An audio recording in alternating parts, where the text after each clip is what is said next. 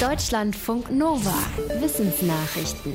Gerade sind so einige Seen und Kanäle zugefroren und viele schnappen sich die Schlittschuhe und drehen ein paar Runden. Dabei hat die Physik seit 150 Jahren große Probleme zu beschreiben, wie das eigentlich geht. Auf dem Eis dahingleiten. Eine Erklärung wäre, dass die Schlittschuhe Druck aufs Eis ausüben und es dadurch etwas anschmelzen. Auf dieser flüssigen Schicht könnte man dann gleiten. Allerdings bräuchte man dafür bei Normaltemperaturen Temperaturen extrem hohen Druck.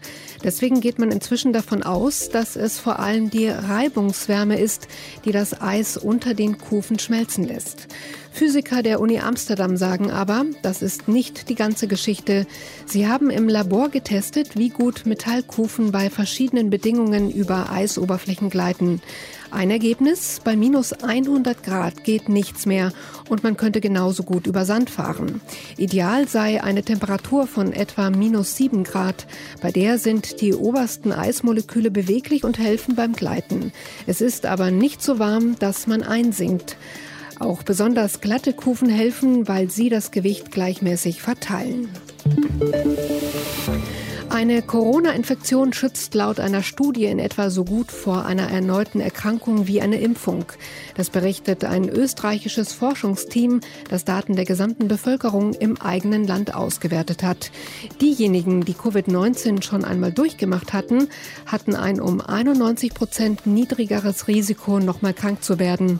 Konkret hat das Team zwei Gruppen verglichen. Auf der einen Seite die gut 15.000 Menschen, die sich nachweislich in der ersten Corona-Welle infiziert hatten und auf der anderen Seite die restliche Bevölkerung. Dabei wurde geschaut, wer sich in der zweiten Welle im Herbst 2020 ansteckte.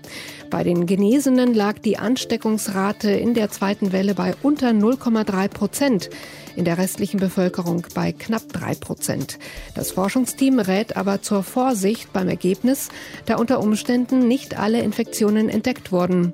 Auch sei unklar, wie lange der Schutz vor einer Wiederansteckung anhält und ob er auch für die neuen Corona-Varianten gilt. Es war eine Megakatastrophe. Vor etwa 66 Millionen Jahren schlug etwas auf der Erde ein und vernichtete fast drei Viertel aller Lebensformen, auch die Dinosaurier. Aber was genau schlug da ein? Lange Zeit ist man davon ausgegangen, dass es ein Stück Asteroid war. Eine aktuelle Studie kommt zu dem Schluss, es war möglicherweise eher ein Teil eines Kometen. Die haben ihren Ursprungsort weiter außerhalb des Sonnensystems als Asteroiden, wo es kühler ist. Sie enthalten dadurch auch mehr Eis. Kometen treffen die Erde viel seltener als Asteroiden. Deshalb galt diese Variante als unwahrscheinlich. Aber Forscher von der Harvard-Uni haben jetzt ein Szenario entwickelt, wonach der Planet Jupiter den Kometen Richtung Sonne geschleudert hat, wo er zerbrochen ist und Teile dann an die Erde trafen. Wisst ihr, was Corona-Matching-Fazilität bedeutet oder was es mit der vereinfachter Zugang-Verlängerungsverordnung auf sich hat? Die Uni Hohenheim hat diese und andere Begriffe in Pressemitteilungen der Bundesregierung zu Corona-Themen gefunden und kommt zu dem Schluss, die Bundesregierung drückt sich in solchen Mitteilungen oft unverständlich aus. Schachtel- und Bandwurmsätze mit 50 Wörtern, Wortungetüme und nicht erklärte Fremdwörter seien keine Seltenheit. Ein Autor der Studie erklärt dazu, in Krisenzeiten suchten Menschen Informationen und Orientierung. Gerade Infos zu Maßnahmen der Regierung in der Corona-Pandemie sollten besonders verständlich sein.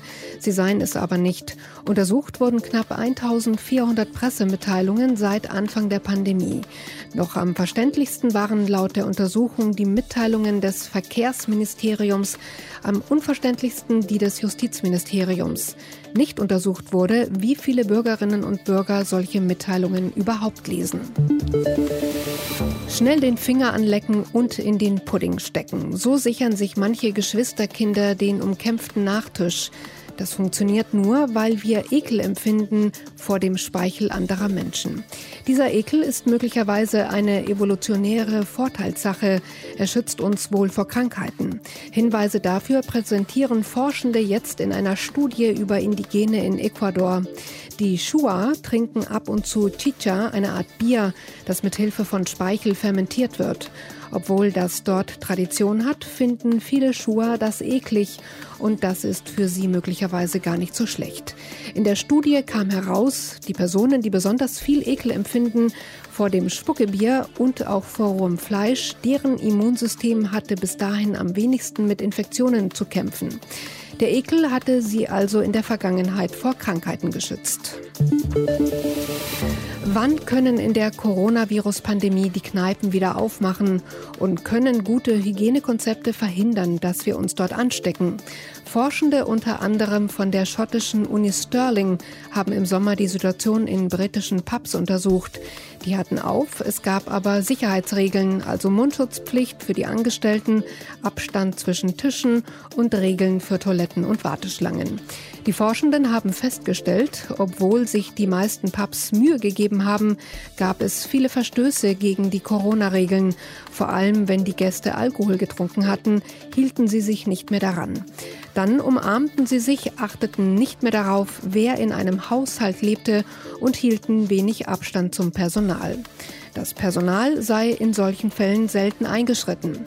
Die Forschenden sagen, auch wenn es gute Corona-Regeln für Bars gibt, sei die Wahrscheinlichkeit hoch, dass sie nicht eingehalten werden, besonders wenn Alkohol im Spiel sei.